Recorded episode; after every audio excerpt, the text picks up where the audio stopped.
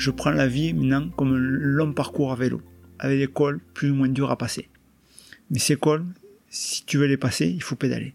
Si tu t'arrêtes de pédaler, tu tombes. Tu pédales à ton rythme, mais il faut, les passer.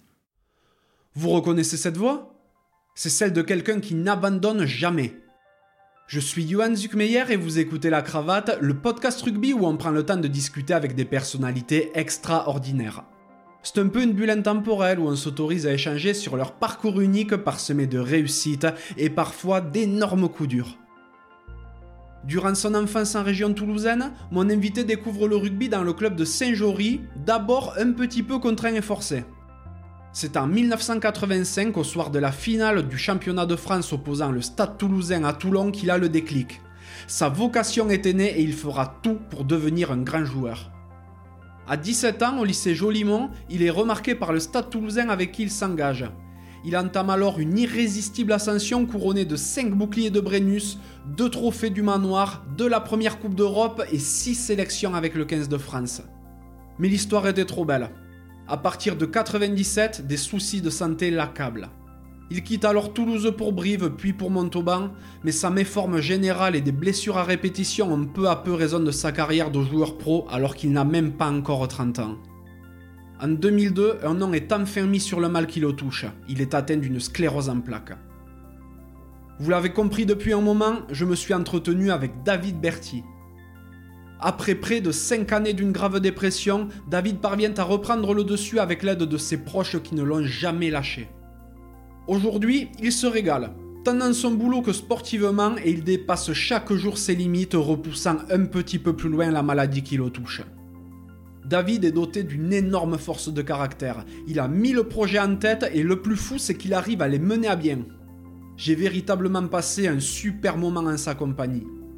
Si ce podcast vous plaît, n'hésitez pas à le noter 5 sur 5 sur Apple Podcast ou la plateforme de votre choix, à laisser un commentaire sympa et à le partager autour de vous. Ça fait super plaisir et ça aiderait vraiment la cravate à se faire reconnaître. Vous pouvez également soutenir mon travail via vos tips en vous rendant sur le lien en description de l'épisode. Trêve de bavardage et place à la conversation.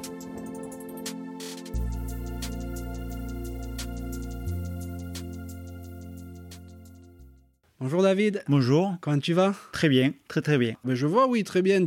Tu es en tenue de sport là parce qu'aujourd'hui tu me reçois euh, à l'Union, tout près de Toulouse, dans la salle de sport où tu as tes habitudes. Tout à fait. Je, je pratique donc un petit peu tous les jours euh, du sport dans la salle donc, euh, à l'Union de Mind and Body où je, voilà, c'est mon traitement. mon traitement, c'est les séances de sport que je fais ici. Et ouais, ben effectivement, parce que tu parles de, traitement, on en parlera tout à l'heure vu que tu es malheureusement atteint d'une maladie.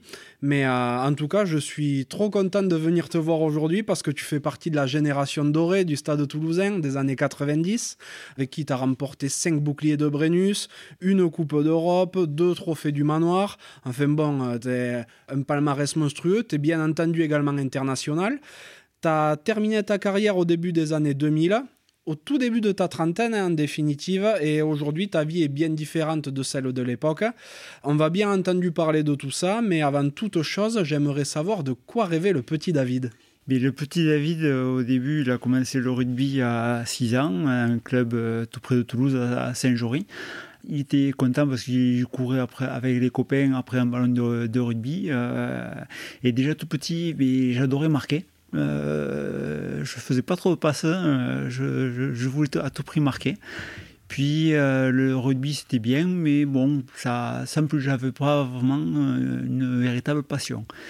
Puis en 85, mon, père, on monte à Paris voir la, la finale Stade Toulousain-Toulon la finale. Euh, et cette finale m'est restée gravée euh, de, de, voir le, bouclier, de voir les joueurs, tout ça. Je me rappelle d'être dans les tribunes, et j'ai encore les frissons, de dire mais un jour je voudrais fouler ce terrain, je voudrais soulever ce bouclier, euh, puis de, de, filer une aiguille je pars euh, de Saint-Jory, euh, je pars faire le sport-études euh, rugby à Jolimont. Et de là, la première année, mais plusieurs clubs m'appellent appelle, appelle, mes parents, Colomiers, Groyer et le Stade Toulousain. Pour ma part, moi, j'avais fait le choix de Colomiers parce que j'avais plus de copains. Ne va pas si vite. Ah, ne va pardon, pas si vite. Je, pardon. Alors, je m'arrête. Je m'arrête.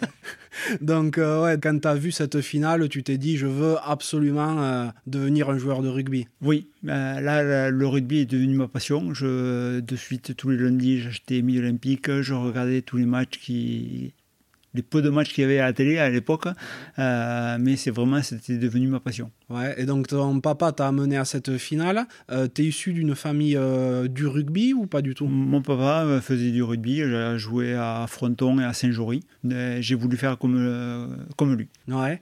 Tu as des frères peut-être qui jouaient aussi? Oui, j'ai un petit frère qui a joué au rugby aussi à Saint-Jory, qui a commencé à jouer au rugby à Saint-Jory. D'accord. Tu étais quel genre de petit garçon? Petit garçon, calme. Comme me disait ma, mère, on me mettait dans un coin avec des jouets, des Playmobil, mais euh, on ne m'entendait pas de la, de la journée. Mhm. Euh, après, bon, après, sur le terrain, mais, euh, le terrain je me transformais un petit peu. tu as attaqué donc après avoir vu cette finale ou tu jouais déjà au rugby Non, je jouais déjà au rugby, mais c'était pas. Je jouais parce qu'on m'avait obligé un petit peu à faire un sport, donc j'avais choisi le rugby parce que mon père faisait du rugby. mais après cette finale, ça a été ma passion et je rêvais que de ça que rugby, rugby, rugby. Euh, mais euh, quand euh, il a fallu choisir une école après le collège, que j'ai su qu'il existait un sport-études, de suite j'ai dit tant pis, je, je je regarde pas les études, je regarde le, rugby. Après les études, je trouverai euh, quelque chose à faire dans, ce lycée. D'accord, donc ouais, tu pars à Jolimont et là l'aventure démarre. Et l'aventure démarre. Euh, la première année, bon, j'étais à Saint-Jory. La deuxième année, mais, euh, plusieurs clubs me, téléphonent à mes parents. J'avais fait le, moi le choix de partir à Colomiers parce que j'avais des copains. Groyer, ça faisait loin. Stade Toulousain, pour moi, c'était le trop gros pour moi je ne méritais pas d'aller au Stade Toulousain. C'était le, J'étais content, mais ça me faisait peur. Puis mes parents m'ont dit ben, euh, non, euh, si tu pars de Saint-Jory, tu pars c'est au Stade Toulousain. Euh, donc, ben, j'étais pas un, enfant contre l'autorité parentale, donc j'ai dit ben, ben, on va aller au Stade Toulousain. Et puis, pas de regret. ah ben, tu m'étonnes. Arrivé en cadet au Stade Toulousain, les L'intégration s'est vite, euh, vite passée. Euh, j'avais comme capitaine Didier Lacroix. Ah, ben oui, effectivement. Je jouais avec Philippe Carbonneau aussi, un cadet. Puis euh, ça a commencé la finale de, des Pyrénées, champion, champion, des Pyrénées. Puis on a atteint la finale du championnat de France, qui malheureusement cette année-là, faute de la Coupe du Monde, la première Coupe du Monde de rugby, c'est pas joué au Parc des Princes. La seule finale qui ne s'est ah, pas jouée au Parc des Princes. Elle s'est jouée où À Quillan. ah oui, euh, c'est pas pareil. on avait joué contre, on a joué face à Perpignan et on a perdu. Et euh, tu dis que tu n'étais pas contrariant comme gamin, que tu n'étais pas contre l'autorité parentale. Ils faisaient quoi tes parents comme métier? Mes, mes, parents, ma mère était institutrice à l'école primaire et mon père était chef, chef d'atelier en confection. Donc en confection aéronautique Non, non, confection euh, t-shirt, euh, pantalon, euh, vêtements pour enfants. Ok, parce que bon, c'est vrai que sur Toulouse, quand on parle de confection, des fois on pense vite à, vite à l'aéro. Donc tu arrives au stade toulousain, tu, tu réussis bien avec cette génération fantastique quand même, donc en 87, mm. vu que c'est la première Coupe du Monde. Tu continues ton petit parcours avec le stade toulousain? Tout à fait. Je, donc, je change de catégorie. Je monte en junior. Euh, pour moi, euh, ben, il y a trois catégories. Euh, la plus haute, c'était les Réchelles, Crabos, d'année, les premières années. Donc, pour moi, c'était j'allais partir avec les damnés. puis, fin de la saison, on me dit, David, tu, tu pars en stage avec l'équipe Réchelle. Je me retrouve avec euh, des joueurs euh, qui ont trois ans de plus que moi, euh, des armoires à glace pour moi. je dis qu'est-ce que je fais là Puis ça se passe bien. Bah, y a pas, je vois pas trop de. Finalement, dans le jeu, je vois pas trop de différence. donc tout se passe bien. Et puis, eh ben, voilà, la saison démarre et je joue en Réchelle, première année à Réchelle, ça se passe bien. Et, surpris, encore surprise, euh, en plein milieu de la saison, Un jour, je suis dans le vestiaire avec les Réchelles et on arrive, on me dit David, tu pars dans le vestiaire numéro 9. Et le vestiaire numéro 9, c'était le, le vestiaire Ah, de l'équipe 1. Ah. Et là, je me suis dit, moi, euh, j'y vais. Et j'arrive devant la porte, porte fermée. Et euh, qu'est-ce que je fais? Je rentre, je ne savais pas quoi faire. Qu'est-ce que je fais? Je frappe à la porte. Et là, j'entends à l'intérieur tout le monde mort de rire. Il t'attendait. Euh, c'était, je crois que c'était mon bisutage. et euh, je, je passe à la porte, donc tout le monde mort de rire, tout ça. Je, je rentre dans le vestiaire. Et, euh, et là, où je m'assois? Les stars, euh, je vais pas prendre la place à quelqu'un. C'était qui à cette époque qui avait Et Charvet, Bonneval, euh, Sigagnan, euh, Leir, le Portolan. euh, c'était mes stars. Ouais, Euh, donc je lui dis, euh, il faut pas que je m'assoie, je prenne la place à quelqu'un, je vais le, le vexer, tout ça. Je m'assois par terre. Et là, de nouveau, rigolade. euh, on me dit, assieds-toi là, tu vas pas t'asseoir par terre, tout ça. Et les entraîneurs, Pierre Villepreux, Jean-Claude Scrella. euh, et là, c'était pour préparer un match, euh, un, cha- un challenge Béguerre contre Perpignan. Et, mon premier match en équipe 1. Magnifique. hein. Et ben, cette année-là, en plus, donc la, la saison 88, tu joues quand même malgré tout en, en Réchelle, avec qui tu es champion de France. Oui, on est- je, beaucoup. J'ai fait un ou deux matchs avec l'équipe 1, euh, mais je, je fais après tous les matchs avec l'équipe euh, Réchelle et on a été champion de France en 88, donc à Biarritz, face à Pau. Ouais, il y avait un, un entraîneur que tu connaîtras bien par la suite hein, en Réchelle cette année-là. Oui, on, on a entraîné, donc on était entraîné par euh, Christian Gajan, Bernard Loquet et Guy Noves. Voilà. Donc euh, que tu as que as recôtoyé euh, un petit peu plus haut, euh, un petit peu plus Et tard. bien, l'année l'année suivante. Exactement. Parce que donc l'année suivante, là, tu intègres beaucoup plus l'équipe 1. Et bien euh, voilà, la 80, la- on commence la, la saison 88-89. Et euh, donc pour moi, j'allais faire le stage euh, avec l'équipe Richel encore. Et c'est là qu'on me dit, ben, David, tu pars en tournée avec l'équipe 1 en, en Argentine Oh et aux. États-Unis.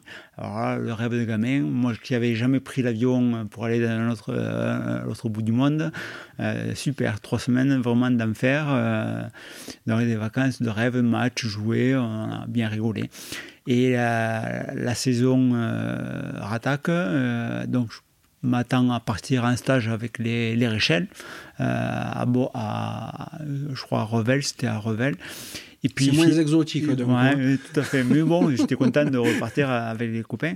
Et puis là, on me dit non, tu pars à côté de Brive, dans la Corrèze, euh, tu pars avec l'équipe 1. Donc je, je pars avec l'équipe 1. Et puis là, l'aventure, ben, j'ai pas quitté l'équipe 1. Je suis resté toute la saison avec l'équipe 1. Avec l'apothéose en 89 euh, face à Toulon. Et là, ce jour-là, quand je rentre dans le parc à 89, je serai d'une chose, euh, l'endroit où j'étais en 86, où je disais, mais voilà, un jour je voudrais être sur ce terrain, je lui dis, ça y est, tu y es. Ah, mais c'est quand même incroyable parce que bon, quand tu parles d'apothéose, effectivement, mais tu parles d'un d'un bouclier de Brennus, hein, ni plus ni moins. Alors que, comme tu le dis, trois ans avant, tu étais avec ton père en train de regarder la finale au Parc des Princes. Tout à fait. En deux ans, tu es champion Crabos, Réchelle euh, et équipe 1. Enfin, en trois, en trois saisons. C'est monstrueux. Oui, c'était un, rêve de gamin, de, euh, tout en gagner. C'était, j'y croyais pas, j'y croyais pas. euh, et euh, vraiment, c'était le- un rêve de, de gosse. Euh, Du coup, papa, maman, ils ont bien fait de te dire de pas aller à Colomiers quand même. Je, je crois, oui, je, je, je regrettais pas leur choix. Donc là, ben, c'est euh, comme tu le dis, c'était parti à bloc. Tu te fais ta place en équipe 1 au stade. Les années qui suivent sont peut-être euh, un petit peu plus compliquées, collectivement, j'entends. Mm. Comment tu vis ces saisons-là, qui sont des saisons un peu de transition? Eh bien, la, la, la saison suivante, 89-90, euh, ben, on perd, euh, je ne me rappelle plus, euh, difficile. Mais finalement, euh, ben, les- j'ai- j'ai- comme j'étais encore junior échelle, ben, j'ai fini la saison avec les Réchelles. Oui. Euh, donc j'ai joué la demi-finale et la finale, où on a été champion de France euh, euh, face à Grenoble, euh, à Carcassonne. Euh, donc euh, encore un titre champion de France en 90 000 ans en Réchelle. Ouais, C'est incroyable. Alors, il faut quand même noter que la même saison, tu es champion Réchelle et tu honores ta première sélection avec le 15 de France. Tout à fait. Ça, c'est quand même fou. En 90, donc, tu joues contre les All Blacks. Les All Blacks, ouais. match aussi, euh, là, je me retrouve, j'étais retenu comme remplaçant. Euh, je me rappelle quand on arrive au Château Ricard, euh, donc je m'apprête à, monter dans le bus pour aller aux écuries, l'endroit où les remplaçants dorment. Et je monte dans le minibus et on me dit David, non, tu descends, tu restes au château. Je reste au château. Je dis pourquoi Mais Je ne sais plus qui est blessé, donc c'est toi qui joues. Donc, euh, content. Content d'honorer de, ma première sélection, euh, en plus face au Black. Pas, pas impressionné mhm. euh, sur le moment. Le jour du match, je vois les Blacks ils sont comme, comme nous, un, peu plus costauds peut-être. moi j'étais bon, j'étais petit, pas énorme, mais bon, ils étaient costauds. Un peu, moi je jouais John Kirwan en face, c'était pas mal. Mais bon, c'était euh, des joueurs de rugby euh, lambda. Puis est venu le moment du haka. Euh, le haka, je voulais, tout le monde voulait se mettre devant. Moi, je voulais, je me mettais au fond, euh, dans ma, place. tout le monde m'appelait, viens, viens, on se met devant, on se met devant. Je dis, bon, ben, je vais pas être tout seul au fond, je, viens. Et là, ben, j'ai vu 15 mecs se transformer. 15 mecs où j'avais l'impression de voir euh, l'âme de, chaque joueur s'envoler et de voir des mecs en face qui avaient qu'une envie, c'est de bouffer. Euh, vraiment, ça m'a marqué. Euh, et ça m'a peut-être impressionné parce que sur le match, j'ai rien fait. Le, match, je garde pas, on avait pris 30 points, je crois. Comme souvent contre les Blacks, à l'air de rien. Et, mais vraiment, j'en garde un souvenir mémorable du AK ça doit être, ça doit être magnifique. Donc, euh, mais bon, là, là, à ce moment-là, tu as quand même une trajectoire qui est complètement incroyable. Donc, euh, l'année 90, sportivement, au niveau donc stade toulousain, c'est un petit peu plus compliqué. Là, le début de la décennie est un petit peu plus compliqué mm. avec. Euh, une fin de cycle avec des entraîneurs qui arrivent un petit peu au bout, euh, Scrella, Villepreux, mm. puis l'arrivée plus tard de, de Guinoves. Toi, comment tu gères cette, euh, cette période de transition que tu vis en plein? Mais je gère, je, je joue. Je, je joue pour gagner. On ne peut pas toujours gagner, on ne peut pas toujours euh, remporter des titres. Ouais, mais toi, en l'occurrence, tu gagnes tout le temps, tu es encore un enfant, enfin, tu es, un très jeune joueur, ça doit, faire, euh, ça doit te faire redescendre d'un étage, non, quand même? Oui, mais bon, 90, il y a eu le titre Réchelle, 91, on joue la finale euh, contre, face à Bègle, on joue ah, finale, on joue une finale, même si la finale on ne méritait pas d'y être, mais on était en finale. Euh, après les deux saisons, euh, la saison, la saison qui était la, plus vide, c'est 92, qui bon, on a remis dans l'armoire dans à trophée, parce que 93 il y a eu le titre du manoir. Après 94, le premier titre de champion de France. Effectivement, la disette n'en est pas une parce que c'est super court. Donc il y a des petites euh, tension, si j'ai bien compris, quand même, entre l'ancien staff et euh, ceux qui arrivent à ce moment-là, notamment. Puis avec les joueurs aussi, tu as les joueurs qui, qui changent, euh, y a, donc il faut, faut renouveler, puis donc il y a un système de jeu à remettre en place. Et à, un moment donné, ben, c'est euh, normal, je veux dire, à un moment donné, il y, a un, y a un creux de la vague, hein, il faut le traverser. Ouais. Donc en 93, Guy Noves arrive vraiment à la tête de l'équipe 1, alors qu'en 89, il était, il était il Était, euh, troisième entraîneur avec euh, Pierre Villepreux et Jean-Claude Donc là, tu te retrouves avec un entraîneur que tu as connu dès les Réchelles et avec qui euh, tu vas réussir des choses ah oui, extraordinaires. c'était Guy était un ailier, donc mon poste, donc il me donnait des conseils vraiment que je j'appréciais, que j'essayais d'appliquer, que apparemment j'appliquais euh, pas mal. Donc euh, et après bon la, saison euh, c'est celui 94 donc titre champion de France. Après, c'est enchaîné 95, c'est enchaîné 96, euh, la Coupe d'Europe, euh, le du manoir et le, bouclier de nouveau. Euh, en plus, 96, l'essai que je marque, la cerise sur le gâteau pour un joueur de rugby, c'est marquer un essai en, ah finale. De plus, cet essai pour moi était particulier parce que le jour de la demi-finale avant, à Bordeaux, un journaliste était venu m'interviewer et me demandait quel était le plus bel essai que j'avais marqué cette saison. Et de suite, je lui ai répondu celui que je marquerai samedi prochain. Génial. et, donc, je l'ai marqué.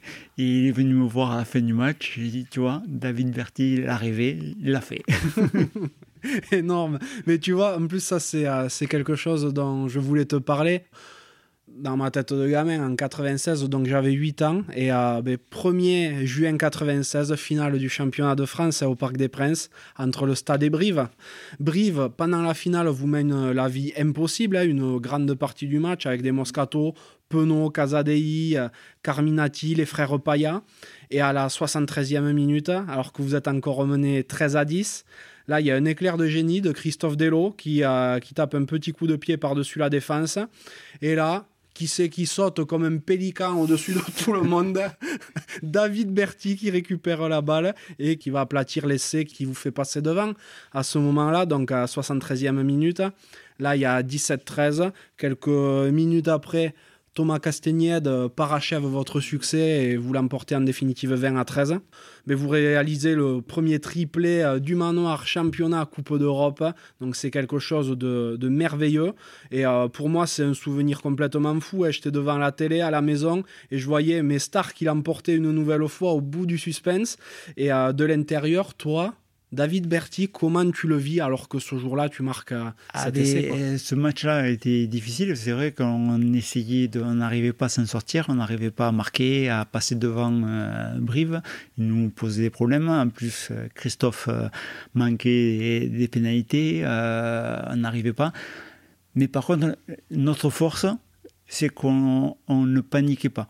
On savait qu'il y, avait, il y avait un des joueurs sur le terrain qui allait faire quelque chose euh, qui allait transformer le, match. Puis Christophe m'appelle, il tape ce ballon en l'air. Et moi, je monte au ballon, qu'une, euh, je regarde qu'une chose, ce ballon en l'air. J'entends rien. J'entends rien, je regarde que ce ballon. J'ai dit, il est à moi, il est à moi, il est à moi, il est à moi. Et je saute, je, je l'attrape. et, il y a beaucoup de gens qui, qui croyaient que j'allais faire tomber le ballon, que j'attrapais jamais un ballon en l'air. je ne sais pas pourquoi, celui-là, je l'ai attrapé. Et je suis retombé dans la buste. Et vraiment, ça a été une, une délivrance. Euh, j'ai crié, je me suis euh, cassé la voix. Je veux dire, euh, vraiment, c'était une, une, grande libération. Et je crois une libération pour tout le monde. Bon, on parle de 96, mais en 97, vous êtes encore champion de France. Mm. Mais là, par contre, c'est Brive qui est champion d'Europe. Bref, ceci dit, vous faites quatre titres euh, de champion de France d'affilée, une Coupe d'Europe, un du Manoir entre-temps également, enfin en 96, comme tu le dis. Mm. À ce moment-là, Toulouse, c'est euh, l'équipe euh, monstrueuse que absolument personne ne veut jouer. Et c'est un peu une une période que je mettrais en parallèle avec celle que le stade vit un petit peu aujourd'hui, c'est-à-dire mm. que c'est une équipe qui est assez injouable, qui ne doute jamais, même quand ils sont derrière, ils savent qu'il y a quelque chose qui peut débloquer la situation. Et comme l'équipe d'aujourd'hui, vous, vous étiez une équipe qui ne faisait que gagner. Et quand on gagne autant aussi jeune, comment on fait pour rester motivé derrière? Ah ben, La motivation, c'est simple. On a envie de gagner tout le temps. On rentre sur le terrain, c'est pour gagner. mais quand à 25 ans, tu as déjà 5 Brennus mais on, veut tout prendre, tout. Euh, c'est pas parce qu'on a quatre euh, derrière nous qu'on va s'arrêter là. Non, on, veut tout. C'est la gagne. Euh, je veux dire, on joue pour gagner. le temps passe vite, hein, donc il faut tout, tous les trophées sont à prendre. C'est à cette époque qu'est né le slogan Jeu de main, jeu de Toulousain, qui a suivi le stade de Toulousain pendant très longtemps. Et à près de 30 ans plus tard, maintenant, ces jouets nous fera toujours grandir. Est-ce que tu penses que cette notion de jeu, c'est euh, vraiment ce qui fait l'ADN du club et des joueurs qui le composent? Ah, Je crois, oui. C'est euh, le, au Stade Toulousain, même quand il y avait un, nouveau qui arrivait, il rentrait de suite, la mayonnaise prenait, il rentrait euh, dans le système de jeu de suite. c'est, on rentre, moi, quand je, je vois là maintenant dans le, dans le couloir du Stade Toulousain, je vois cette fresque euh, où il y a tous les, les titres marqués et euh, fini par cette phrase maintenant à vous de jouer. Mm-hmm. J'ai dit mais voilà c'est ça, on n'a qu'une envie quand on, porte le maillot du Stade Toulousain, c'est apporter sa pierre pour ramener quelque chose. Donc je veux dire chaque fois qu'il y a un nouveau, mais il a envie de gagner aussi de suite et tout le monde a envie de gagner parce que c'est trop beau. Il y a tout ce qu'on ressent, tout ce qu'on partage avec le, public et tout ça, c'est, on a envie de le reconnaître, de le, de le, revivre tous les ans. Juste pour expliquer aux auditeurs, en fait, la, la fresque dont tu parles, c'est une, une, frise chronologique qui va de la création du stade toulousain à aujourd'hui. C'est une frise qui va donc du vestiaire de l'équipe 1 à l'entrée sur le terrain, hein, quasiment, où on voit tous les titres qui ont été gagnés chronologiquement et la frise chronologique se termine par trois points de suspension. Mhm. Et comme, tout le, comme tu le dis, juste en dessous, il y a écrit maintenant à vous de jouer. Donc ça, ça doit rendre fou quand tu rentres ah sur le terrain. Euh, la première fois que tu rentres, même, euh, tu es nouveau, tu rentres. Moi, la première fois que je l'ai vu, j'avais qu'une envie, c'est mettre le maillot et aller jouer. tu m'étonnes. Euh, voilà, parce qu'on a envie d'apporter sa, sa, pierre à, l'édifice et de mettre son, son bouclier sur le mur. Mais c'est vrai qu'on a parlé de cette période très faste avec le stade toulousain. Mais dans le même temps, donc tu as connu quelques sélections avec le 15 de France. Donc on a parlé de la première en 90. Pendant 5 ans, en définitive, il n'y en a eu que 5 autres, mm. euh, alors que euh, tu étais un titulaire indiscutable au stade toulousain. Comment t'expliques que malgré ce statut que tu avais à Toulouse, cette réussite qu'il y avait avec le club, tu jamais réussi à t'imposer avec le 15 de France? Et peut-être que j'étais bien au Stade Toulousain. Euh, je, la mayonnaise prenait bien au Stade Toulousain, mais pas ailleurs, euh, pas en équipe de France. Peut-être aussi, j'avais euh, ma préparation était peut-être nonchalante ou je je sais pas, j'étais pas pas aussi motivé que ça. c'est vrai que bon, j'aurais aimé jouer un petit peu plus en équipe de France, mais bon, c'était et apparemment, ça ne passait pas. C'était pas vraiment. Bon, euh, j'y prêtais. Vraiment, c'était pas mon objectif premier. Mon, objectif premier, c'était être champion de France au Stade Toulousain. Euh, L'équipe de France, c'était plus individuel, plaisir personnel. Euh, j'étais content, mais bon, on ne me rappelait pas, mais c'est pas grave.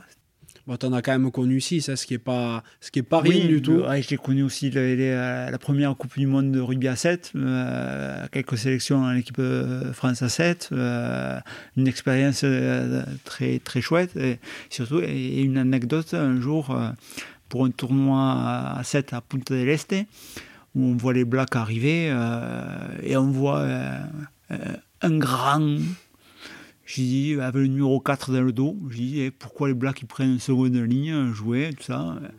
Puis on m'a dit, non, non, c'est pas une seconde ligne, il jouait lié, euh, il a 18 ans, il s'appelle John Alomou. Ah bon? Je l'ai vu jouer, j'ai dit, aïe, aïe, aïe. Le début de John Alomou, euh, je l'ai rencontré de nouveau à le match à section France Le Black à Toulouse, où j'étais remplaçant, je suis rentré en cours de match.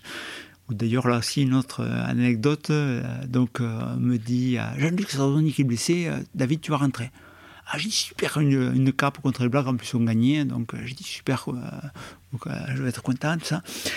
Puis je, je commençais à réfléchir, j'ai dit Jean-Luc il est blessé, je ne vais pas jouer arrière. Donc, qui va passer à l'arrière? C'est Milou. Donc Milou, il est à la droite, donc je vais remplacer Milou à la droite. Donc en face, c'est l'ailier gauche. Et en face, c'est l'ailier gauche, c'est John. Et j'ai dit, là, je ne sais pas si j'aime une rentrer. et puis, il y a Philippe Stendandré qui est venu, il m'a dit, euh, quand je suis rentré, il m'a dit, le gros, c'est moi qui le prends. j'ai dit, OK. si tu insistes. Énorme. Donc, euh, effectivement, tu connais ta dernière sélection avec l'équipe de France en 96. Comme on l'a dit, en 97, tu es à nouveau champion de France avec le Stade toulousain. Mais cette année-là, il commence à y avoir des trucs un peu spéciaux pour toi. Il y a des moments où, au niveau santé, tu te sens pas au top. Ben oui, c'est la, saison 96-97, milieu de la saison, mais euh, un problème un œil. Euh, je voyais plus rien. Les ballons arrivaient sur moi, je les voyais pas. Donc, un match, j'ai sauté au ballon, mais j'ai sauté, le ballon est tombé 5 mètres devant moi. donc, on se pose des questions. je passe les examens, on me dit un RP sur un, RP sur un air optique, je prends un traitement, je mets des lentilles, tout ça, rien ne fait, puis la vue revient.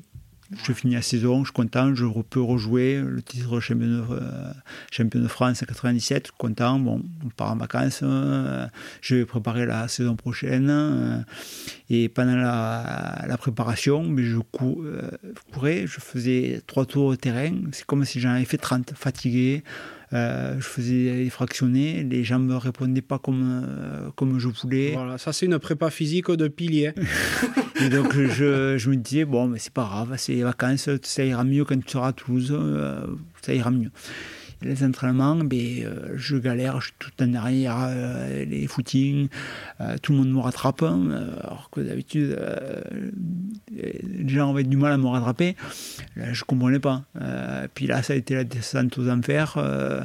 est-ce que je m'entraîne Alors je me disais, je m'entraîne pas assez, donc je m'entraîne encore plus, mais je me fatigue encore plus. Puis, ben, saison blanche, on me fait, euh, je joue pratiquement jamais en équipe une, euh, je joue en espoir. Euh, donc, pour moi, des, totalement dévalorisant. en fait, tu n'étais pas blessé, mais tu étais cuit physiquement. Quoi. Ah oui, physiquement, il n'y a rien qui, rien qui marchait. Rien qui marchait comme je voulais. Et puis après, ben, fin de saison, on entend des phrases un petit peu assassines, notamment une. Ben, il a, qu'à se barrer euh, avec son, contrat, on achètera d'autres joueurs, euh, tout ça. Donc là, ben, je dis, bon, à contre-coeur, ben, je prends la décision de partir, euh, de partir à Brive pour me relancer en disant, je pars un an et je reviendrai à Toulouse. Et ben, à Brive, ben, de nouveau, début saison, les galères commencent. J'arrive à Brive avec une double fracture du petit orteil. Donc je me dis, ben, tu vas pas. Tu serres les dents, tu dis rien. Donc je m'entraîne avec, euh, là je charge. Donc pareil sur le terrain, ça, rien ne marche. Je me blesse à répétition, des déchirures, euh, tout ça. Donc je joue pratiquement pas à Brive. Quand tu ne joues pas au rugby, tu te sens normal, tu es fatigué plus que de la moyenne Ou c'est juste quand tu joues? Non, quand je joue. Quand je joue, quand je m'entraîne, euh, que je me sens fatigué. Après, euh, la vie quotidienne, non, je me sens pas euh, bizarre. Après, je, bizarre parce que je gamberge, je dis pourquoi je suis comme ça sur le terrain, pourquoi qu'est-ce que je fais, qu'est-ce que je fais pas bien, que, tout ça. dis, je suis devenu une pompe, quoi. Oui, je, je, je dis je m'entraîne pas assez, je m'entraîne mal. Mhm. Je m'entraîne mal, donc je m'entraîne à essayer de m'entraîner plus, mais je me fatigue encore plus. Puis des pépins, les déchirures, donc je, tout ça qui fait que je ne pense pas à autre chose. Parce que je me déchire, donc euh, ça va pas. Puis Brive ne veut pas me, me conserver à la fin de saison. Euh, donc là, on prend, il n'y a que Montauban qui vient me contacter, donc je dis, on va à Montauban. Puis à l'intersaison, euh, je vais faire un tournoi à 7 avec des copains. Euh, un joueur me fait une cuillère et là, craque le genou. Il est mal, mal, mal. Euh, on fait des radios, on voit rien, on ne sait rien. Bon, ok, je pars à Montauban, je m'entraîne, premier entraînement. Premier ballon, je prends un ballon, premier crochet, recraque. Oh et là, je repassais les examens et là, on me dit ben, les ligaments postérieurs cassés. Donc je dis, on va m'opérer. Et puis on me dit, non, c'est pas. Pour le postérieur, on n'opère pas, on met un peu de musculation et ça va aller. je m'entraîne, je me continue à m'entraîner, mais j'ai mal, très mal dès que je cours. Euh, donc des déchirures sur déchirures, donc je joue pas en motoban. Ouais, t'en sortais pas. Quoi. Je m'en sors pas. Puis dans les tribunes, quand je suis dans les tribunes, mais j'entends plein de choses. Euh, le mercenaire Bertie, il est venu pour prendre euh, du fric, il, n'est même pas sur le terrain, tout ça. Donc ça, ça fout les, les boules d'entendre ça. donc, Brive, à Montauban ne veut pas. Donc, ben, qu'est-ce que je fais?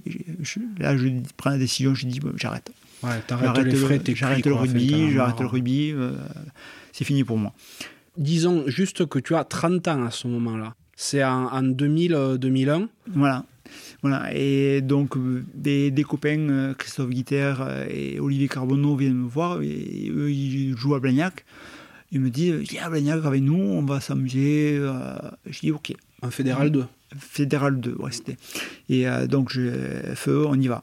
Et euh, je vais jouer, mais toujours pareil, les problèmes, euh, j'arrivais pas à courir. Euh, je, mettais tout sur mon genou. Mhm. Mon genou qui me posait problème. Bon, j'étais peut-être aussi en surpoids à cette époque. et au cours de la saison, j'en pouvais plus d'avoir mal. Je me suis dit, bon, je me fais opérer, on répare ça, et l'année prochaine, je repars. je serai tout neuf je pourrais repartir. Donc je fais l'opération, la rééducation, je rattaque la, nouvelle saison avec le Blagnac qui monte en, fédéral 1. Euh, et là, ben, les entraînements, toujours pareil. les jambes qui ne répondent pas, des problèmes d'équilibre. Quand je monte les escaliers, j'ai l'impression de tomber, de tuber. De... Quand je marche dans la rue, j'ai l'impression d'être en état d'ébriété, de, partir à droite, à gauche. Euh, bizarre. Euh, donc là, je me dis, bon, stop, t'arrêtes le rugby, c'est fini, euh, t'arrêtes tout. Et puis, euh, je me, à force de me plaindre toujours, mon épouse me dit un jour, mais va voir quelqu'un, un médecin qui ne te connaît pas. Parce que j'étais toujours dans le milieu sportif. Ah, mais bien sûr. Et donc, on me soignait par rapport au sport, ça. Puis donc, je sors de la rue, de chez moi, je prends le premier généraliste, je veux le voir, euh, et je lui parle, je raconte tout ça, et il me dit, mais voilà, il faut aller voir un neurologue. Euh. Et je ne me pose pas de questions, moi. Je, lui dis, bon, d'accord, je vais voir un neurologue, on va le voir, et il me dit, ben, on va faire une ponction lombaire, euh, tout ça. je ne me pose toujours pas de questions, ça. Et je ne sais pas pourquoi, le, j'ai le rendez-vous mercredi, je crois, avec la neurologue pour le, résultat de la ponction lombaire. Et le lundi, avant, euh, je tombe sur un article sur la dépêche du midi. Je ne sais pas pourquoi je, lis cet article qui parlait de la sclérose en plaques. Et euh, je le lis. Et il y avait un petit encart où il parlait des symptômes de la maladie. Et sur les cinq qui avaient marqué, j'en avais quatre. Oh putain. Et là, j'ai pris le téléphone, j'ai appelé la neurologue, je lui ai dit Est-ce que c'est ça? Elle m'a dit Non, par téléphone, je n'ai pas, pas, les résultats. Euh, on attend d'avoir les résultats, on en parlera, tout ça. Je suis persuadé qu'elle avait les résultats qu'elle savait déjà. Et euh, le mercredi, donc je me rends euh, au rendez-vous et, c'est là qu'elle me dit ben, Je suis atteint de sclérose en plaques. Et donc là, paradoxalement, j'étais content. Ouais, tu content, ça y est on a sur ton mal. Sur, mon mal, l'ego du sportif qui est, voilà, j'ai pas triché pendant ces 4 ans. Euh, c'est pas moi qui, euh, je pouvais pas lutter contre euh, contre ce mal. Euh, j'ai donné le maximum, voilà. Puis ça a été, bon, ça a duré 30 secondes. Après, ça a été la, la chute d'un puits sans fond, avec qu'une image en tête, le fauteuil roulant. Mmh. Euh, fauteuil roulant, la dépendance. Euh, donc je me voyais finir comme ça.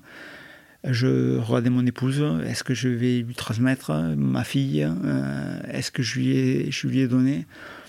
Euh, ben là, 4 ans de plus, où dépression, galère, des idées morbides, suicidaires, de plus voir le monde du rugby, de voir personne. Mmh. je voulais pas montrer ce que j'allais devenir. Euh, ça a été dur. Très, très dur. Quand on t'annonce que tu as la sclérose en plaques, tu as déjà un peu commencé à te renseigner sur ça. Mais qu'est-ce que c'est en fait? Comment ça se caractérise comme maladie? C'est euh, 100 000 personnes en France qui sont, plus de 100 000 personnes en France qui sont atteintes, c'est 100 000 cas différents. Chaque cas est particulier. Moi, ça a commencé par, donc par l'œil, la névrite optique, euh, après la fatigue, une fatigue, euh, des problèmes d'équilibre. Personne, ça peut être les jambes, une autre personne, ça peut être les bras, une autre personne, des problèmes sphinctériens, des problèmes cognitifs. C'est euh, comme c'est une, ça touche le système nerveux central, ça peut toucher n'importe quelle partie du corps. Et tu dis que la première chose à laquelle tu as pensé, c'est le fauteuil roulant. C'est ce qui arrive généralement? Ça peut arriver. Moi, alors, le problème, c'est qu'à une période, la sclérose en plaques, euh, l'image qu'on montrait la sclérose en plaques, on montrait toujours le fauteuil roulant. Donc, on a, tout le monde assimile la sclérose en plaques au fauteuil roulant. ou une canne ou quelque, un handicap vraiment sévère. Mais il n'y a, pas que ça. Euh, moi, maintenant, je, je l'ai vu, il y, y, a plein de personnes atteintes de en plaques qui ne sont pas en fauteuil, qui, qui, sont comme, euh, comme tout le monde, qui marchent, qui travaillent, qui font du sport. C'est ça que je n'arrivais pas à me rendre compte. Mhm. Euh, moi, le, jour où elle m'a diagnostiqué ça, elle m'a dit le diagnostic, la neurologue, elle me parlait, elle me disait plein de choses. J'écoutais rien. Ouais, tu j'écoutais rien parce que pour moi, j'avais l'image que du fauteuil roulant. Mhm. Tu as arrêté ta carrière euh, il y a ça qui te tombe sur le coin du museau, euh, ce mal sur lequel tu peux enfin mettre un nom. Mais euh, est-ce que tu as au préalable préparé une reconversion? Est-ce que tu travailles à côté? Bien, Heureusement, je, travaillais. quand je jouais, j'étais au sein de, dans une banque.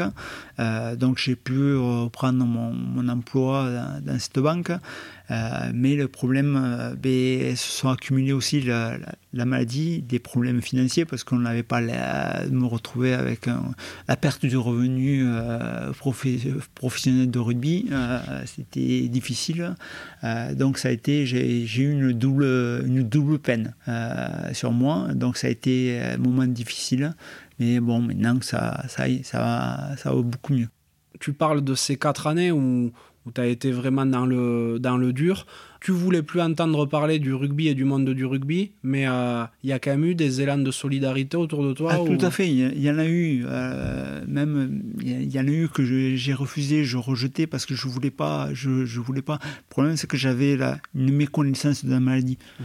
Euh, donc, petit à petit, je me suis renseigné, j'ai vu toujours pareil, poussé par ma, famille qui me disait mais pourquoi tu vas pas te rapprocher d'associations pour, euh, pour utiliser ton nom pour faire parler de l'association par le biais du rugby et tout ça. Je disais oui, mais j'avais peur d'aller voir, d'être confronté à ce que j'allais devenir, mmh. je voir d'autres patients. Et euh, à force d'insister, de me pousser, ça, j'ai dit bon, j'y vais, j'y vais. et là, ce jour-là, ben, j'ai eu l'effet inverse.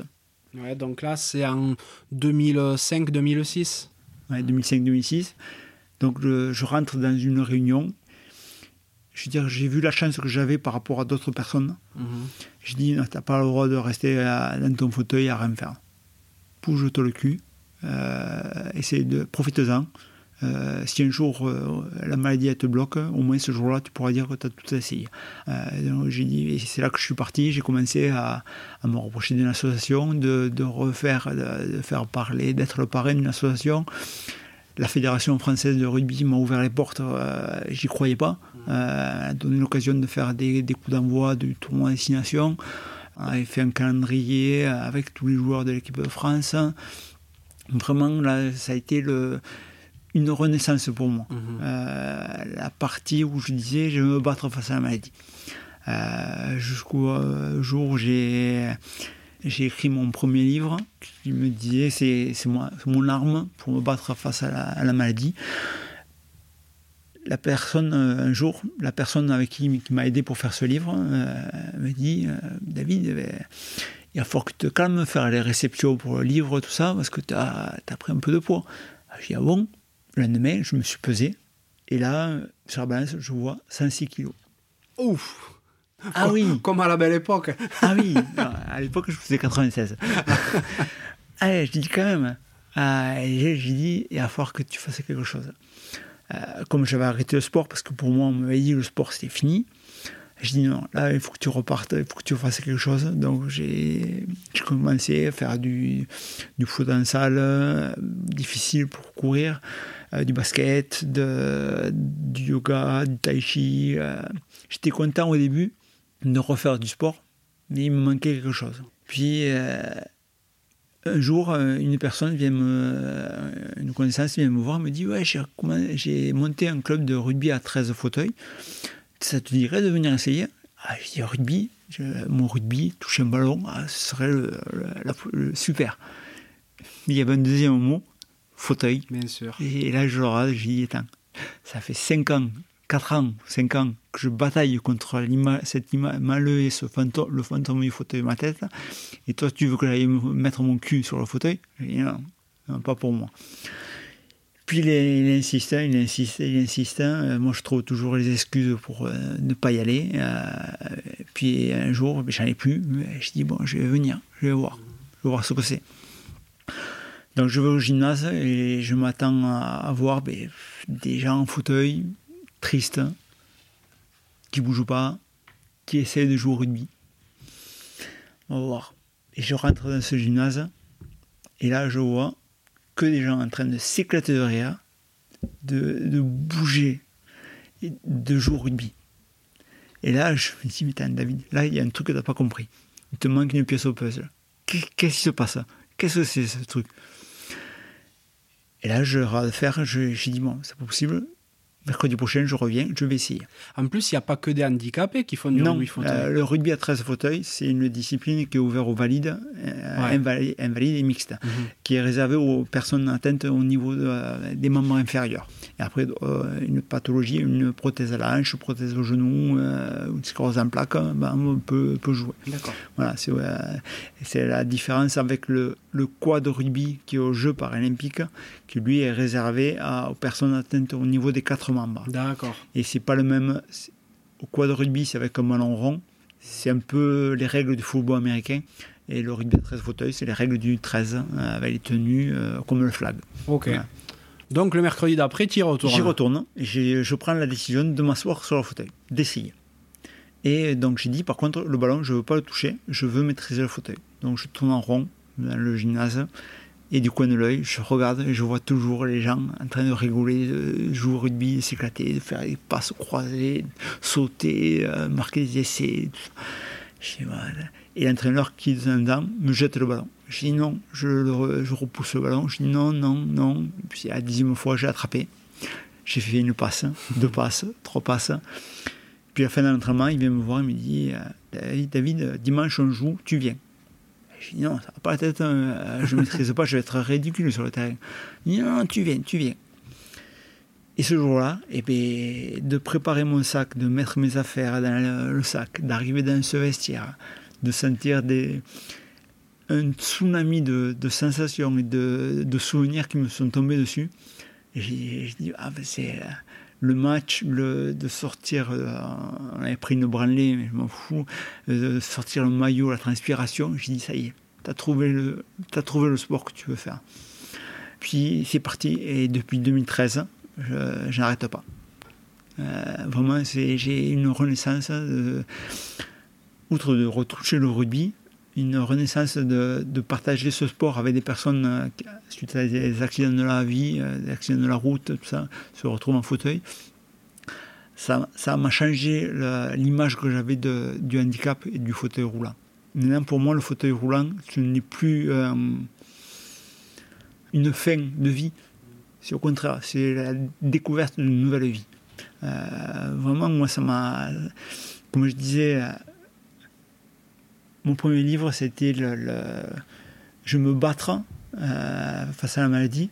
Et la découverte euh, de ces, de ces gens, ces hommes et femmes, euh, le rugby à fauteuil, ils m'ont appris, en fait, il suffit d'apprendre à vivre avec. Et ça a transformé complètement ma, ma vie. Maintenant, je, je, me, je, me, régale, je revis une deuxième vie. Magnifique, c'est un, un, beau, un beau message d'espoir. Mais je me rends compte qu'il y a quand même un truc que je t'ai pas demandé les quatre ans que tu passes très très compliqués, comment tu fais pour sortir la tête de l'eau? Ah ben, Ça a été la, la famille. La famille, euh, mon épouse, euh, mes filles. Euh, mon épouse m'a mis coup de pied aux fesses quand il, quand il, fallait pour me faire ressortir. Mes filles, sans le vouloir, ben, une fois, euh, je changeais les couches de ma, deuxième fille. Euh, je, me je me suis mis à pleurer, à chialer, parce que je pensais à des choses euh, morbides. Et je dis stop, arrête. le jour de leur mariage, je veux être là. Je veux les accompagner.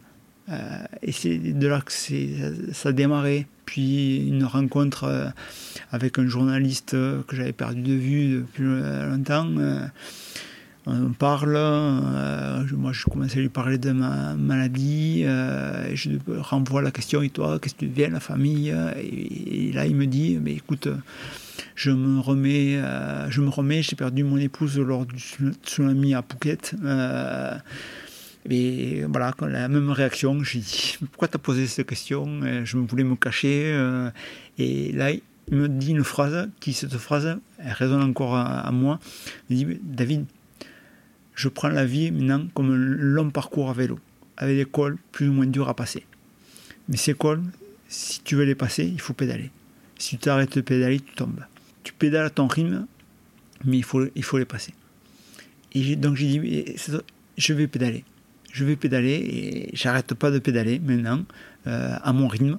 Euh, j'accélère pas, je veux pas tomber. Donc c'est voilà, c'est mon, chemin de, de vie maintenant que je, que, je, que je suis. C'est grâce à ça aussi que tu as réussi à te lancer dans le rugby fauteuil.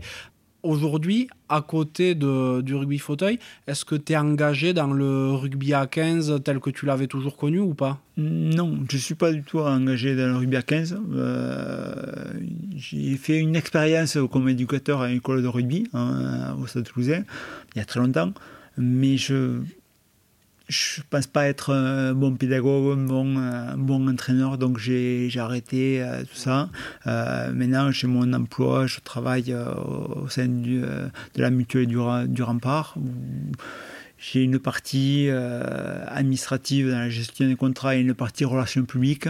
mais bon, dans la relation publique avec le Covid, a été, ça a été très tranquille. Mhm. J'espère que maintenant, euh, ça va nous laisser un peu plus peinard. Relation publique par Zoom. voilà, euh, donc on va essayer de, de, de, relancer ça. Après, je, voilà, j'ai monté une structure euh, pour essayer de, de, parler de mon expérience, mon parcours de vie, pour montrer, ben voilà j'ai pris mon, mon, exemple, je veux dire, j'ai toujours, j'avais regretté que ne jamais avoir croisé quelqu'un qui, pouvait me dire que avec la sécurité en plaque, tu vas pouvoir continuer à travailler, tu vas pouvoir fonder une famille, tu vas pouvoir faire du sport, tu vas pouvoir vivre, tu vas découvrir une nouvelle vie. Et j'ai dit, mais, voilà, je vais, me, je vais lancer, je vais essayer d'être cette personne à qui voudra m'entendre. Euh, je ne suis pas le euh, Messie, mais je veux dire, moi, euh, la phrase du journaliste, une phrase m'a tout fait basculer.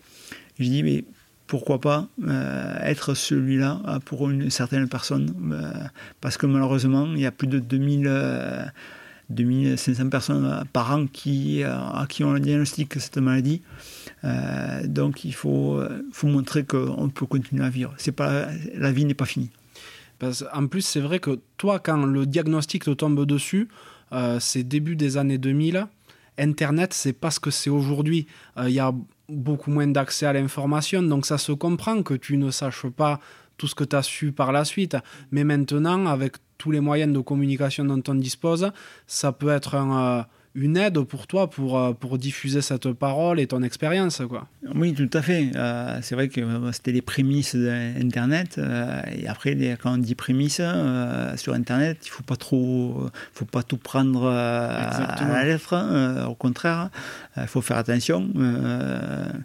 Et, mais il faut en prendre et en laisser. après, bon voilà, des expériences de vie, mais il faut le faut les faire partager. Et après, euh, les gens sont libres d'écouter ou de ne pas écouter.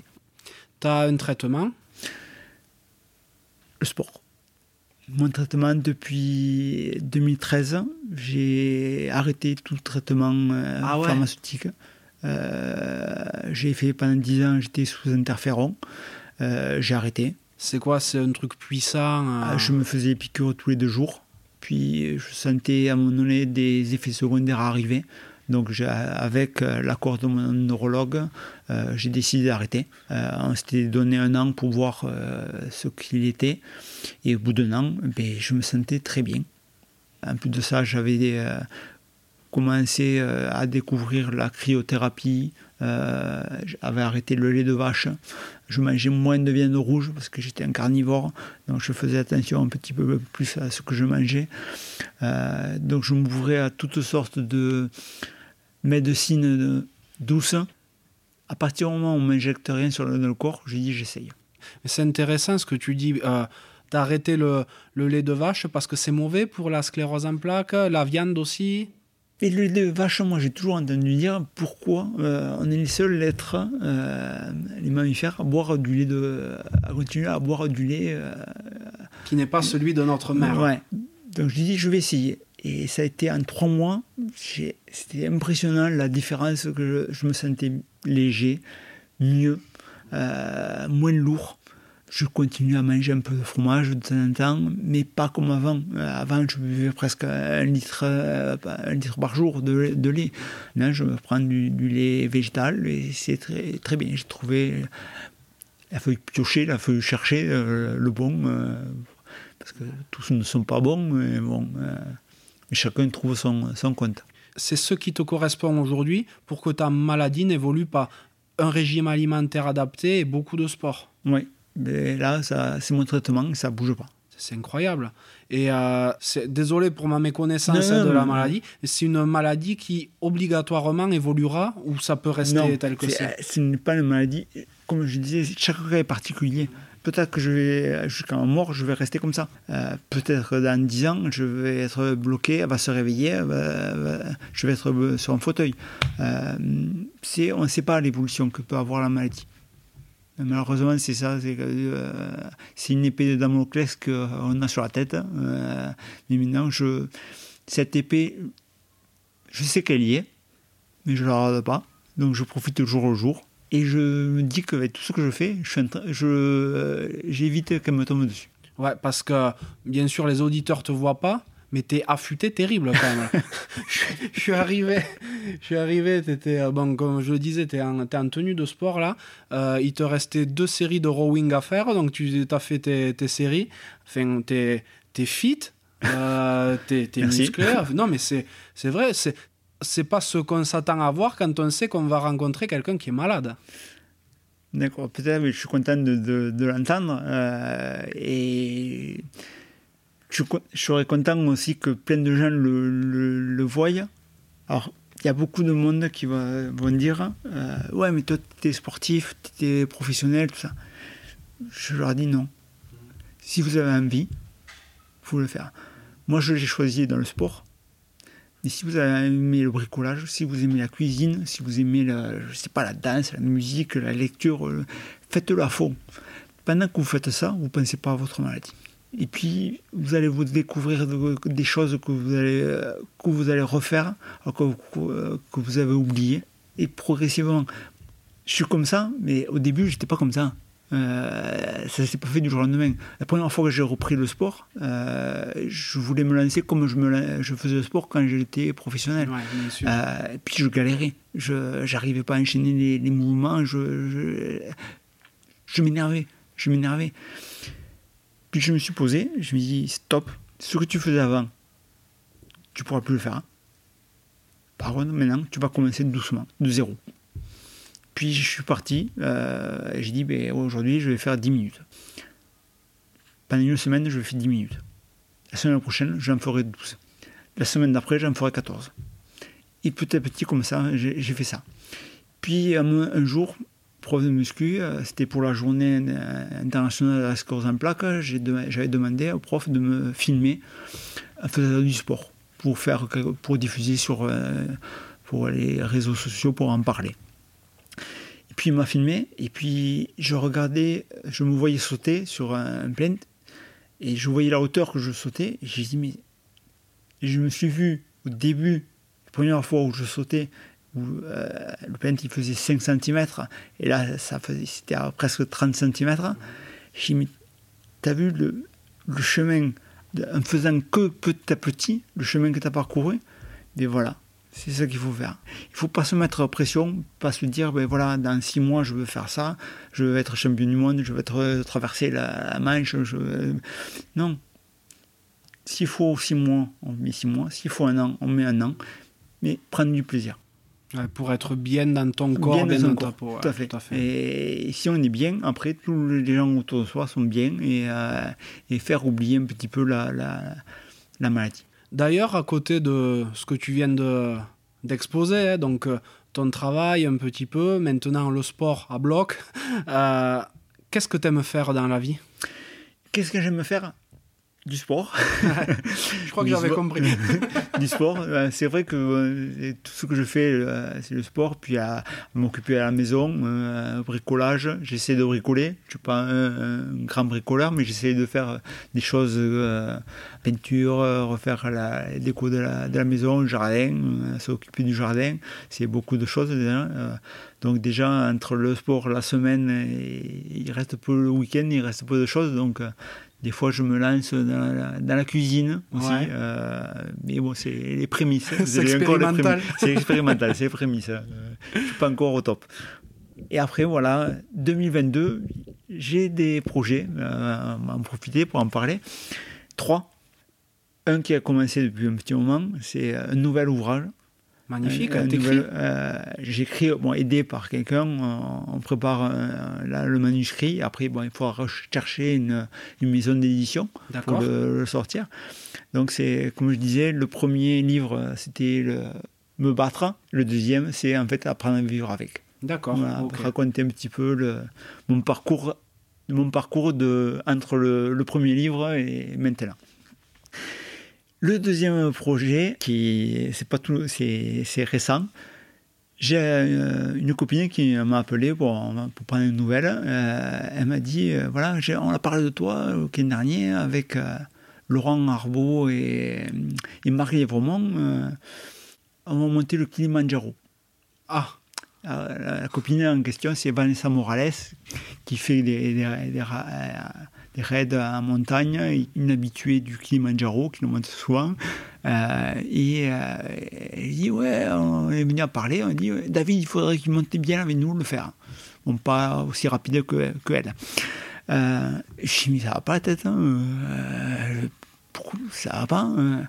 Puis, ça a duré 30 secondes. Puis je dis mince, pourquoi pas? Avec feu. Donc, euh, normalement, juin 2022, euh, projet de monter le Kilimanjaro. C'est la folie, ça. Et c'est pas fini. le troisième, deux jours après, euh, Michel Marfin me téléphone et il me dit ah, David, je, je, devais faire le, championnat de France des vétérans d'athlétisme. je m'étais engagé aux 4 x 100 mètres avec des copains. malheureusement, il y a un copain qui s'est désisté, on n'a pas pu. L'année prochaine, je veux le, je faire, mais on, va essayer de, de, faire avec que des anciens du, stade, euh, et on va essayer de le faire. Ça te dit? Je dis, mais ça va courir, j'ai du mal, tout ça. Et pareil, 30 secondes après, j'ai dit, et eh, pourquoi pas, et feu, on essaye de le faire, en plus de recourir avec des copains. Euh, Carrément. Pourquoi pas, pour s'amuser, moi, je m'en fous de si on gagne, si on ne gagne pas, euh, au moins je, l'aurais fait. Ils appellent euh, David Berti, ils n'ont pas appelé Sylvain d'Espagne pour faire le 4 x 100 mètres. Ouais, bon, je sais pas. on verra, on verra ça. C'est pareil, un projet pour septembre 2022. Donc, on va se préparer. Donc, c'est pour ça qu'il faut que je me prépare.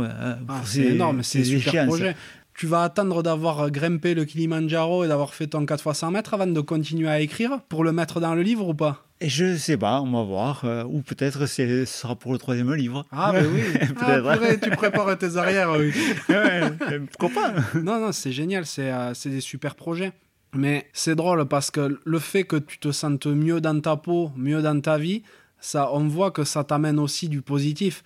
Enfin, ça, ça attire le positif vers toi parce que les gens après te contactent pour des projets, pour faire des trucs.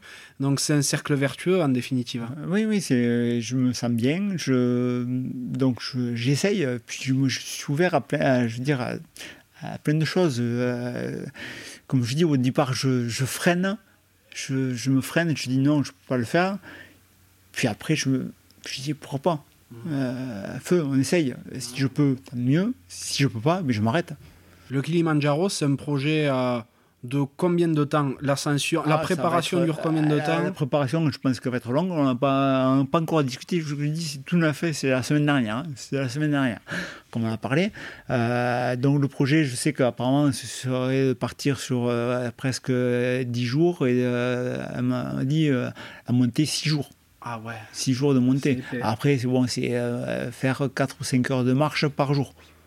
Bon, par exemple, Vanessa, Vanessa elle a fait euh, la montée-descente en, euh, je crois, 9h ou 10h. La même journée. Oh elle était pressée. mais, ouais, elle était pressée, mais c'est une extraterrestre. Ah, c'est énorme. Tu as beaucoup gagné, hein, rugbystiquement, dans ta vie. Quel est ton plus grand souvenir en termes de rugby? Ou le moment le plus fou que tu as vécu sur un terrain Il y en a plein. Il y en a plein. Mon premier titre champion de France, 89, euh, l'essai en 96, euh, ma première sélection, même si euh, sportivement le résultat n'était pas terrible, d'être sur le terrain, la Marseillaise, d'avoir le coq sur le, sur le cœur porter le maillot du Stade Toulousain. Ah si, il y a quand même quelque chose que je... Alors, j'ai découvert le rugby à Saint-Jory. Je suis allé au Stade Toulousain ensuite. J'ai découvert le rugby à 13 fauteuils à Saint-Jory. Maintenant, je suis au Stade Toulousain. Je suis au Stade Toulousain, on dit. Et euh, la première fois où je suis, je suis arrivé au Stade Toulousain pour mon premier match, quand j'ai pris le maillot, avec le logo, je me suis mis à pleurer, pas de tristesse, mais de joie, en disant Macep, je parlais à Macep, euh, Maskers en plaque, tu m'as foutu dehors du Stade Toulousain alors que je voulais finir au Stade Toulousain. Maintenant, je reviens par une autre porte, mais je reviens.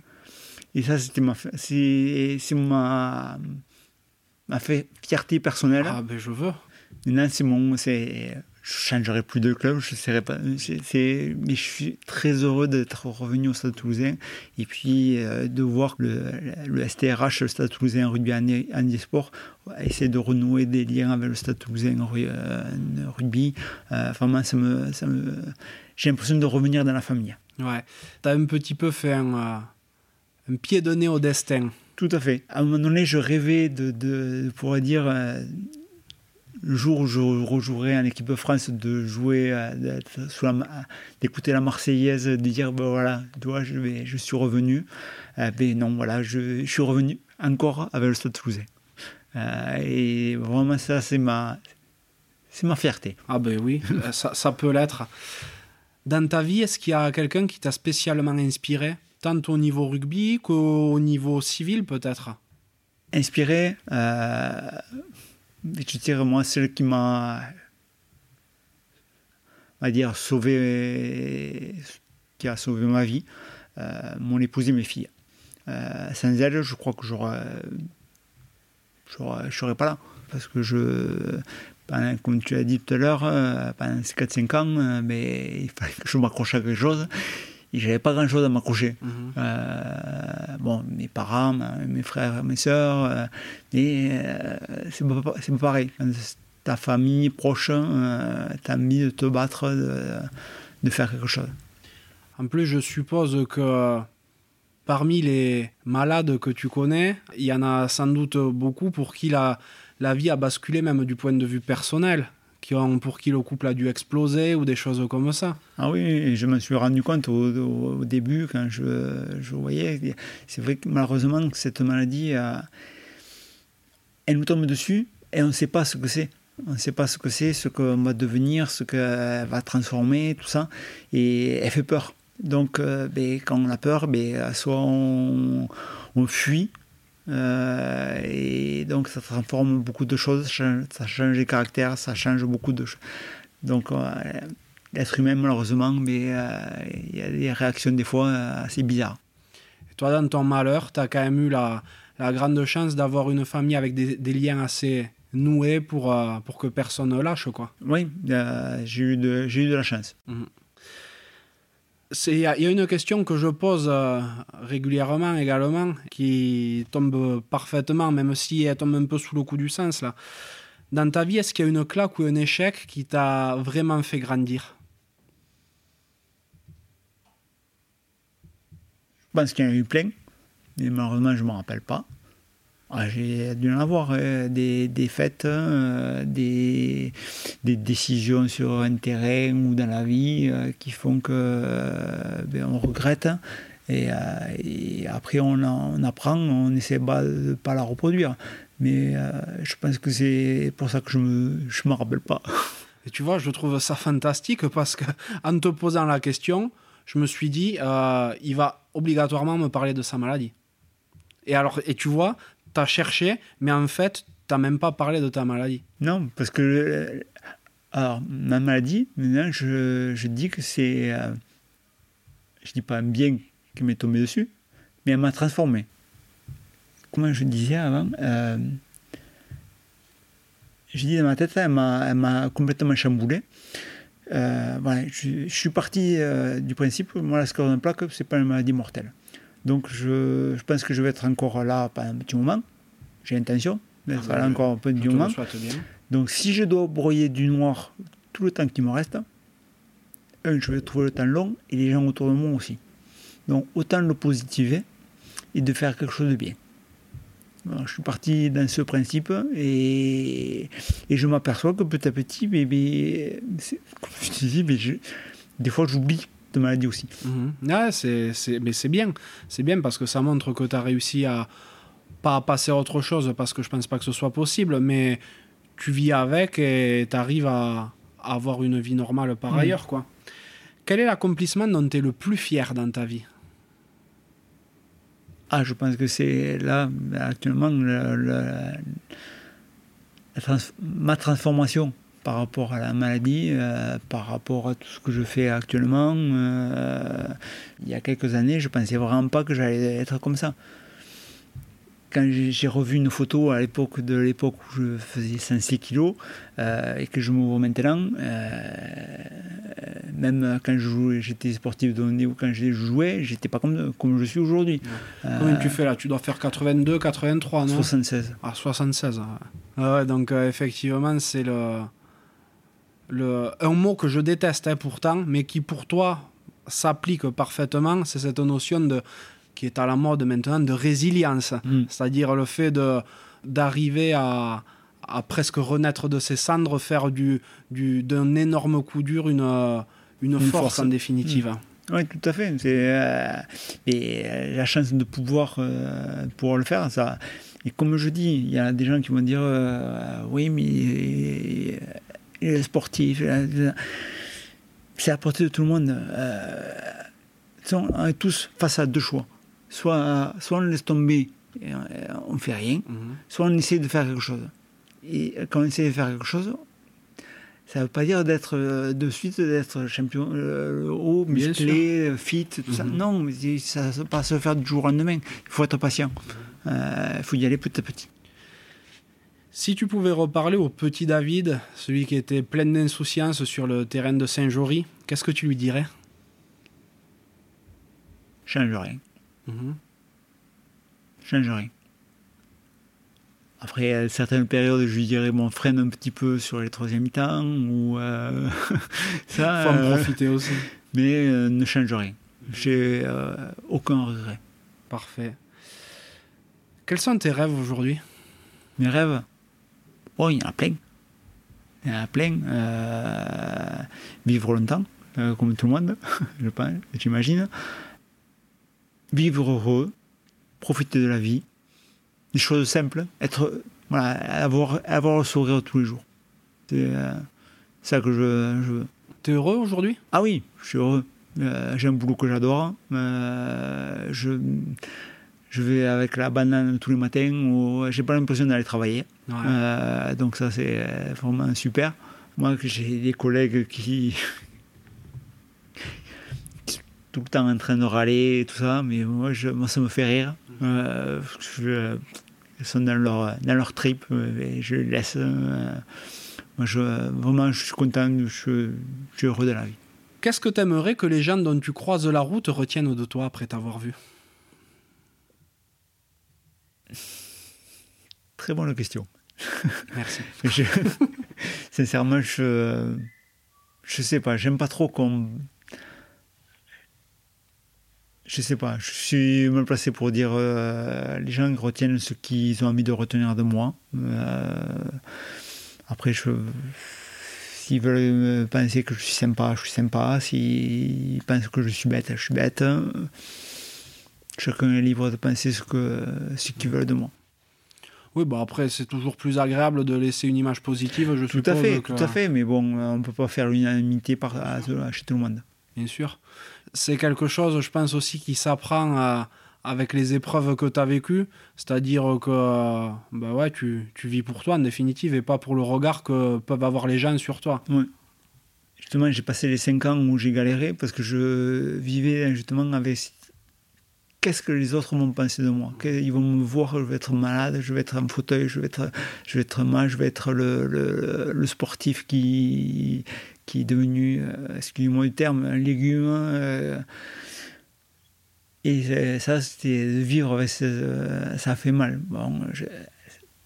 Des fois, j'ai pas trop, j'ai pas tout, euh, pas tout, euh, c'est pas complètement effacé ça. Euh, mais bon, je j'y prête plus à la, même attention que j'y prêtais avant.